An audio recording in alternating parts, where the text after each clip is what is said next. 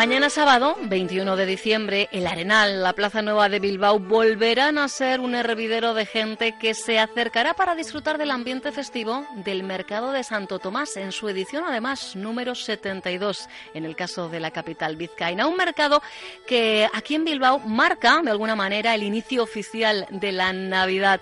Pero vamos a echar un vistazo atrás en el tiempo, lo que una jornada como la de mañana, Santo Tomás, 21 de diciembre, suponía para Baserritarras y productores. Me acompaña ya Yayone Bilbao de la Bairu Fundación. Yayone, ¿qué tal? Egurdión. Egurdión, Tanori. Porque hoy lo vivimos casi como una fiesta, pero era mucho más para nuestros baserritarras y productores. Pues sí, mañana, tal y como lo vienen haciendo desde hace muchas décadas, baserritarras y productores de Vizcaya se darán cita para mostrar sus mejores productos al numeroso público eh, que suele asistir. Es una tradición que se remonta al siglo XIX cuando los arrendatarios de los caseríos acudían a la capital a pagar las rentas anuales a sus caseros, eh, porque muchos de ellos, los caseros, residían en Bilbao. Y esta era la fecha elegida para hacer el pago. Así es. Los baserritarras aprovechaban el viaje a Bilbao eh, para traer y vender lo mejor de la huerta y del corral, eh, hortalizas, huevos, capones, callos,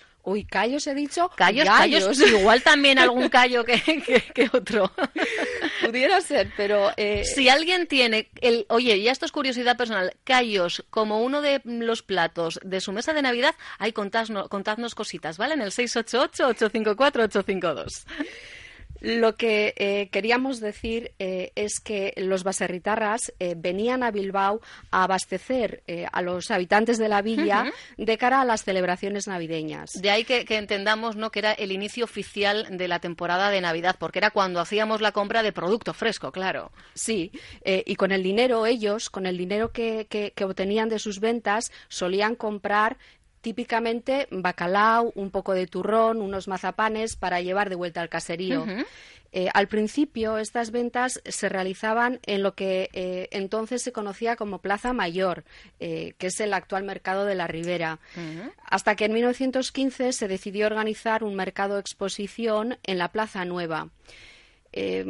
a partir de entonces, el mercado de Santo Tomás ha ido evolucionando creciendo y extendiéndose hasta el Arenal. Es verdad que ahora está, evidentemente, el mercado de la Ribera sigue ahí, pero todo muy concentrado en la Plaza Nueva, por cierto, donde volverá a estar Euskadi hoy fin de semana, en este caso nuestros compañeros Julen Arriandiaga y Aranzazu Mutiozabal te esperan ¿eh? en un especial mañana desde el Víctor, en plena Plaza Nueva, pero es verdad que todo el entorno festivo, todos los puestos, pues eh, se han ido extendiendo a todo el recinto del Arenal. ¿Y qué ocurre el día siguiente? Domingo 22, oficialmente comienza el invierno, Yayone, y en su momento era tiempo de cuestaciones por toda Euskal Herria.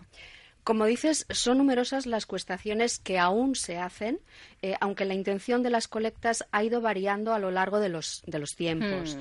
Antaño el aguinaldo consistía principalmente en alimentos, eh, fueran castañas, nueces otros frutos de temporada, también huevos, eh, fueran productos de la matanza del cerdo, como chorizos, morcillas, eh, que en unos casos se donaban a los más necesitados para que pudieran eh, pasar decentemente la Navidad y en otros casos, los propios rondadores organizaban una comida, una merienda, una cena para degustarlos. Em, hoy en día lo habitual es que los donativos se destinen a fines benéficos o sociales. Ya es verdad, causas concretas, para asociaciones concretas, para proyectos concretos, pero podemos echar eh, un poquito eh, atrás en el calendario y mirar al 6 de diciembre, San Nicolás, patrón de niños y niñas de Ayone. Sí, San Nicolás Chiqui es una fiesta de ecuestación con mucha tradición en varias poblaciones de Navarra, Álava y Guipúzcoa. Eh, se celebra el día de San Nicolás el 6 de diciembre, como dices. Eh, realmente podemos entonces tomarla como una anticipación de la Navidad y está dirigida a niñas y niños en edad escolar el obispillo y la obispilla salen eh, junto con sus compañeros y, compañeras de, escuela a pedir unas monedas a sus vecinos mientras entonan una canción de cuestación y la fiesta suele terminar con una merienda popular. Eh, sí, sí que entendemos, ¿no? Que puede ser un previo a la Navidad, lo que ahora estos días harán, pues en otro formato es similar, pero pues eh, al son de algunos villancicos. También hemos escuchado ya estos días atrás a los marijeses y a Yone. Sí, en varias localidades vizcaínas de las comarcas de Guernica, eh, Busturia y Durango eh, aún se conserva la costumbre de salir a cantar los conocidos como marigesiac. Eh, vamos, a, vamos a poner, fíjate, en este caso va a haber varios momentos, vamos a poner sonido a esto que estamos contando.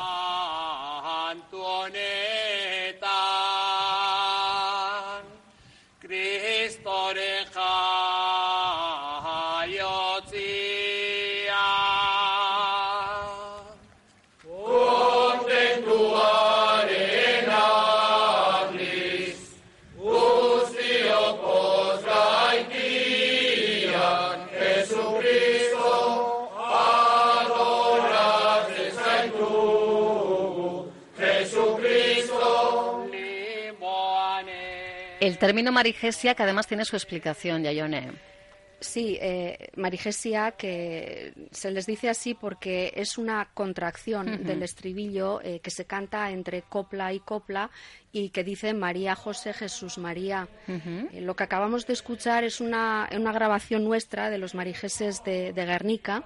Eh, corresponde a las coplas que se cantan los cinco primeros días de la novena, porque en Guernica eh, se sale a cantar durante las nuevas jornadas anteriores a la Navidad. hay localidades en las que se canta solo un día, que suele ser habitualmente el 23, o sea, el lunes que viene. Concretamente en Guernica los marijeses se cantan de madrugada eh, mientras se recorren las calles y los barrios de la villa. Em, la novena eh, comienza eh, cada 16 de diciembre, es decir, comenzó el lunes y finalizará por Nochebuena. Y tras la última ronda se hace la cuestación propiamente dicha. En otros lugares, en cambio, lo que es costumbre es cantar las auroras. Sí, en otros muchos lugares de nuestra geografía, por Navidad, Año Nuevo y Reyes, según donde, eh, es costumbre cantar las auroras. Eh, son eh, cantos religiosos que se cantan al amanecer, de su nombre, mientras se recorren también las calles del lugar. Los cantores a veces van acompañados por músicos y antiguamente, si, no había más, pues se acompañaban a sí mismos raspando con un palito, con una cuchara el vidrio rugoso de botellas de anís. Hombre, la famosa botella de anís del mono, que quien más, quien menos eh, eh, ha, hecho sonar efectivamente. Luego siempre teníamos alguno que sacaba la pandereta también. A cambio, eh, se les obsequiaba con algo de comer o de beber. Mm, está bien, ¿no? Hacer, hacer ahí una contrapartida. Las más populares a día de hoy son las rondas de Olencero. Sí, actualmente quizás sean las de Olencero las rondas más populares. En ellas eh, se canta sobre la llegada de un carbonero convertido ahora en anunciador de nacimiento de, Jesús, de nombre Olencero. Eh, sobre el origen de este personaje mitológico, ahora vinculado a la Navidad, ahondaremos un poquito más tarde. Sí, porque nos va a sorprender, ¿eh? Seguramente eh, vais a ver que las características de las que se le dotaba, pues igual se alejan de la imagen que ahora tenemos de, Olencero. En las rondas de Olencero eh, a veces es una persona quien representa al personaje y, otras es un muñeco. Eh, hay lugares en los que persiste la costumbre de la cuestación junto con el canto, en otros lugares no y eh, hay lugares en los que la ronda finaliza con la quema del muñeco. En este caso es verdad que son muchos coros, ¿no? Los que salen de ronda y efectivamente realizan esa cuestación que de alguna manera, oye, pues les sirve para subsistir porque, oye, sus gastos tienen también. Vamos a hablar a continuación de algo que quizá aquí sí que algunas generaciones pues les vamos a tener un poquito más perdidas. El tronco de Navidad, Yayone. La celebración de la Navidad eh, o del nacimiento de Jesús eh, se superpuso a antiquísimos ritos paganos de adoración al sol. Eh, originariamente se celebraba el inicio del invierno, mm. el solsticio de invierno, la noche más larga del año. en unos días vamos a vivir, podríamos decirlo así, el nacimiento del sol. los días van creciendo y las noches menguando y eh, en aquellos, como decimos, antiquísimos ritos de adoración al sol, eh, el fuego, con su carácter eh, mágico, purificador, benefactor, protector, tomaba protagonismo. Eh, decimos pues que eh, la celebración de los eh, solsticios data de tiempos muy remotos y existen argumentos suficientes para pensar que algunas prácticas y creencias de nuestro pueblo podrían guardar relación con ritos solsticiales. es el caso de una antigua tradición de Navidad que mm, ya pocos recuerdan y poquísimos guardan. hablamos de la costumbre de quemar por Nochebuena un gran tronco de leña en el fuego bajo eh, costumbre que estaba muy arraigada en el país y así lo manifiesta Barandiarán. Eh, este tronco del que hablamos recibía varios eh, nombres según el lugar. En Abadiño, Gabón Subilla. En Segama, Gabón Susía. En Amorebieta Echano, Gabón Mucurra. En Aescoa, Subillaro Egurra. En Agurain, Porrondoco. Y curiosamente en Oyartzun, Olentzero en Borra. Mira, aquí unimos dos símbolos. Así es, y, vamos a, describir eh, la costumbre eh, del tronco de Navidad eh, a grandes rasgos, si, te, parece. Perfecto. porque igual algunos, insisto, tenéis el recuerdo ahí dormido y lo vamos a despertar con, con el relato. Pues bien, el tronco, que generalmente solía ser de roble, haya o encina, se escogía con antelación y mucho cuidado. Eh, había incluso quien lo apartaba en el otoño y lo reservaba para Navidad. Em, una vez elegido, eh, era arrastrado con una yunta de bueyes desde el monte hasta la casa. O sea, el árbol entero. esto era un trabajo. Sí, para quemarlo eh, en el fuego bajo por Nochebuena y eh, se dejaba que ardiera hasta el día siguiente. O sea, eh, la, idea era que permaneciera entonces encendido eh, hasta la última noche del año. O sea, se encendía. En algunos lugares. Que prendiera hasta la. Vale. Sí, eso ocurría en algunos lugares. En algunos lugares se, se encendía por Nochebuena y se dejaba hasta el día siguiente y había otros lugares en los que, como vale, dices la tradición varía entonces. Eh, el, tronco ardía de Nochebuena a Nochevieja. Eh, si quedaba algún pedazo sin quemar eh, o a medio quemar, se retiraba del hogar y se guardaba. Y si se había quemado todo, pues se guardaban las brasas después de apagarlas. Mm, el fuego que se hacía con el tronco de Navidad eh, se consideraba especial y a los restos del tronco de Navidad eh, se, les, se, les, atribuía virtudes también especiales. ¿De protección quizá? Sí, se creía que protegían la casa y, a todos los de, los de la casa, tanto a personas como, como animales, y eh, algunos hacían que el ganado pasara por encima eh, de ah. los restos del tronco de Navidad. Eh, otros ahumaban la cuadra con el humo que despedían eh, las brasas para así preservar al ganado de enfermedades. otros esparcían las cenizas en los campos de cultivo para salvaguardar las cosechas y en algunas casas eh, el pedazo que había quedado a medio quemar y que hemos dicho eh, que se guardaba, eh, pues se encendía de nuevo cuando había tormenta como medida de protección contra el tan temido rayo. Mira, lo que daban de sí, ¿eh? Los restos, las brasas o el cachito de tronco que no había terminado por consumirse. Es curioso, Irache, que em, en su día importáramos eh, la costumbre del árbol de Navidad. Esta no era nuestra entonces, vale, está importada. Es originaria de los países germánicos y, escandinavos, claro.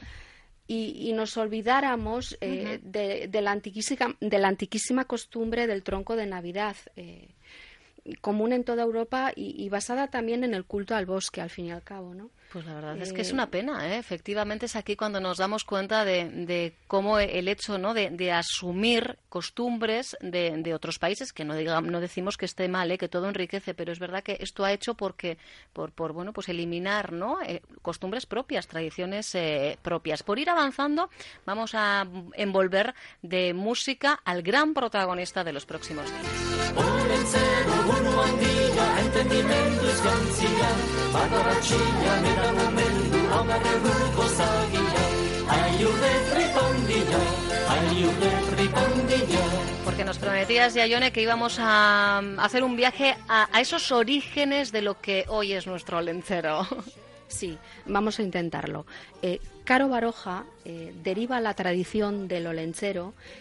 eh, de los ritos solsticiales que tenían lugar al inicio del invierno.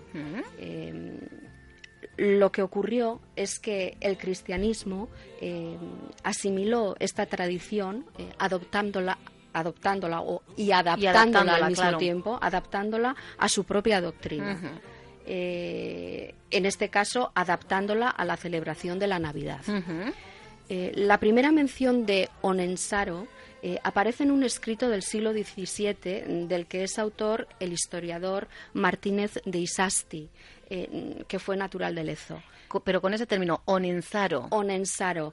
Eh, en esa primera mención del concepto, eh, este no guarda ninguna relación con ningún personaje mitológico ni, con ningún carbonero. El historiador se refiere eh, a la Nochebuena como Onensaro ah. y él mismo traduce el término como la sazón de los buenos. Vale. No está asociado aquí a ninguna persona, sino a, lo que es la noche en, sí, ¿no? Luego, a comienzos del siglo XX, Barandiarán eh, constata eh, que el personaje de nombre Olenchero eh, era típico de algunos pueblos de Guipúzcoa y Navarra, desde el Duayen hasta Oyarzun, Lesaca y Araquil. Y Lecuona describe el rito casi como hoy lo conocemos. Ajá, esto en 1922 ya, ¿no? Efectivamente, sí en, los años 1920, sí.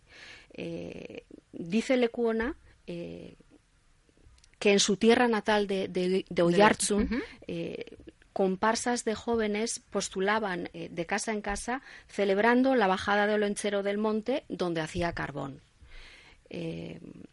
Seguimos dando referencias. Mm, Caro Baroja nos habla de un olenchero, él utiliza el término onencharo, un eh, onencharo nada amable, ¿eh? Eh, sino más bien un ser que amedrentaba a los niños. Además el, coco en este caso, ¿no? Sí, una especie de, hombre del saco. Em, al parecer, se decía que los niños que no se lavaban ni se peinaban y que tenían piojos, mm. los llevaban a la playa de Zurriola eh, y Onencharo eh, los cogía del pelo y los arrastraba por la arena hasta el mar. Madre mía, confiemos en que solo sea leyenda. Es interesante también cómo describe Orise eh, en su poema Euskaldunak, cómo describe al, personaje, al personaje, que él llama Olentzaro Kona. dice así, Begigorri badator aiton Olentzaro urteak egun hainbat begi tabat geigo. E, urteak egun hainbat begi tabat geigo, dice. E, gurdia haineko zabel, aurpegi danaago, nondik nora sortu zan jakin bage nago. E, el olentzero de Orise e, tiene los ojos sanguinolentos. Y el color rojizo, claro. Begui dator, mm, nos dice.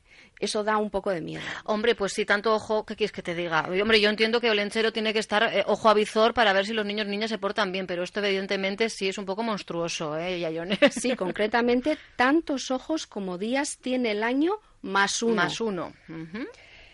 Eh, lo cierto es que la presencia de un personaje eh, fabuloso, con, con, con, con más ojos que, días eh, tiene el año es un hecho singular que se da en nuestro marco geográfico y también fuera de también, Ajá. Las referencias que hemos encontrado no son muchas. Eh, una de las más interesantes es la recogida por, por Lope de Guereño en Álava, eh, donde se decía, medio en broma, que el último día del año solía andar por las calles un hombre con más ojos que tiene, que días tiene el año, perdón, sí. Ocurre que en una fase posterior de la tradición, eh, no hace tanto, se cambia el aspecto de Olenchero, eh, convirtiendo el miedo que antiguamente se le tenía en ilusión eh, por, parte, mejor. por parte sobre todo de, las niñas y, de los niños, eh, se le añade un saco eh, lleno de regalos y se dice que anuncia el nacimiento de Jesús, aunque algunos obvian esto último dándole quizá mayor relevancia al asunto de los regalos. y creando, como dice Muguruza, eh, un San Nicolás eh, o un Santa Claus eh, a la vasca. A la vasca, efectivamente. Enseguida os hablamos del rito del pan en Nochebuena. Ator, ator, mutiletxera,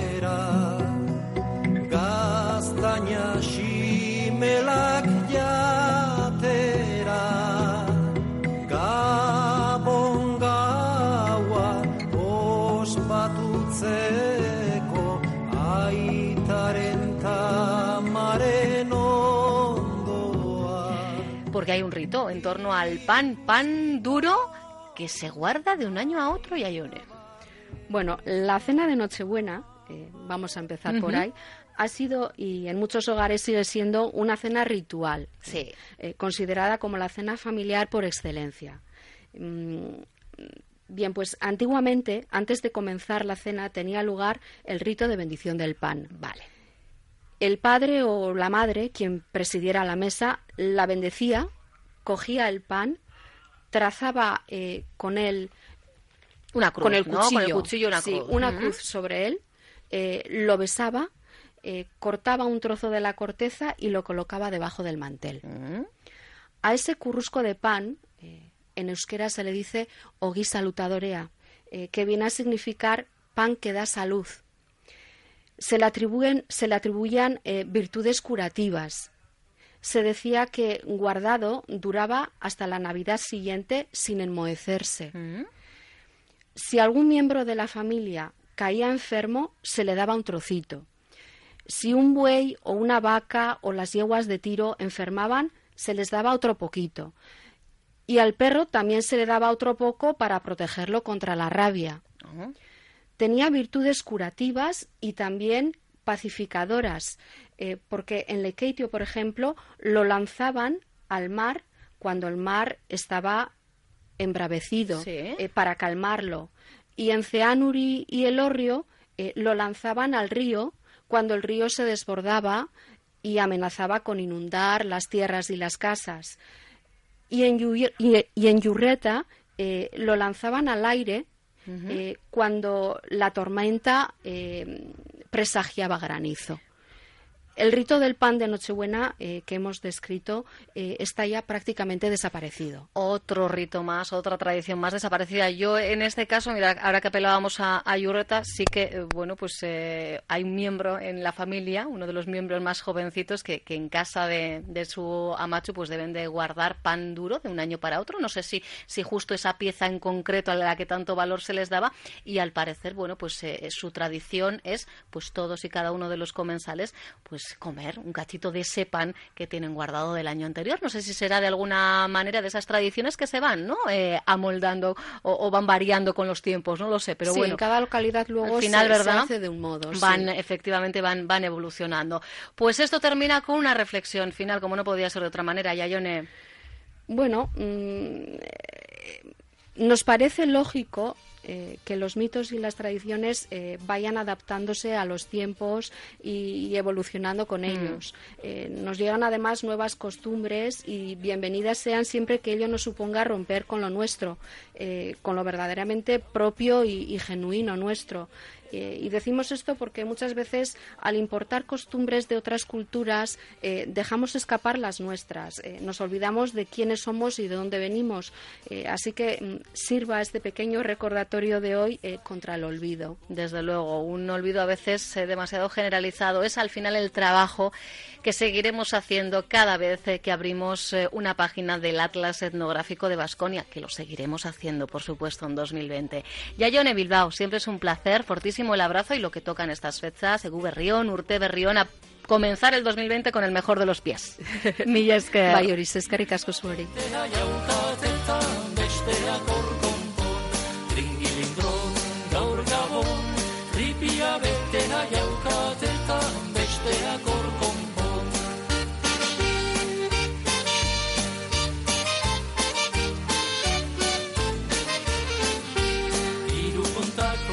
Salbatekin xakarrapua bailitzan Ez dira pikoan disko batin barrua utzu zaino zan. Iru puntako hartzal batekin xakarrapua bailitzan Ez dira pikoan disko batin barrua utzu zaino zan.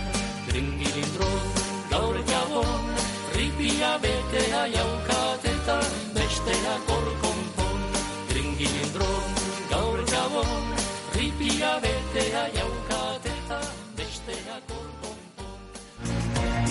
Onda Vasca. 10 años contando contigo.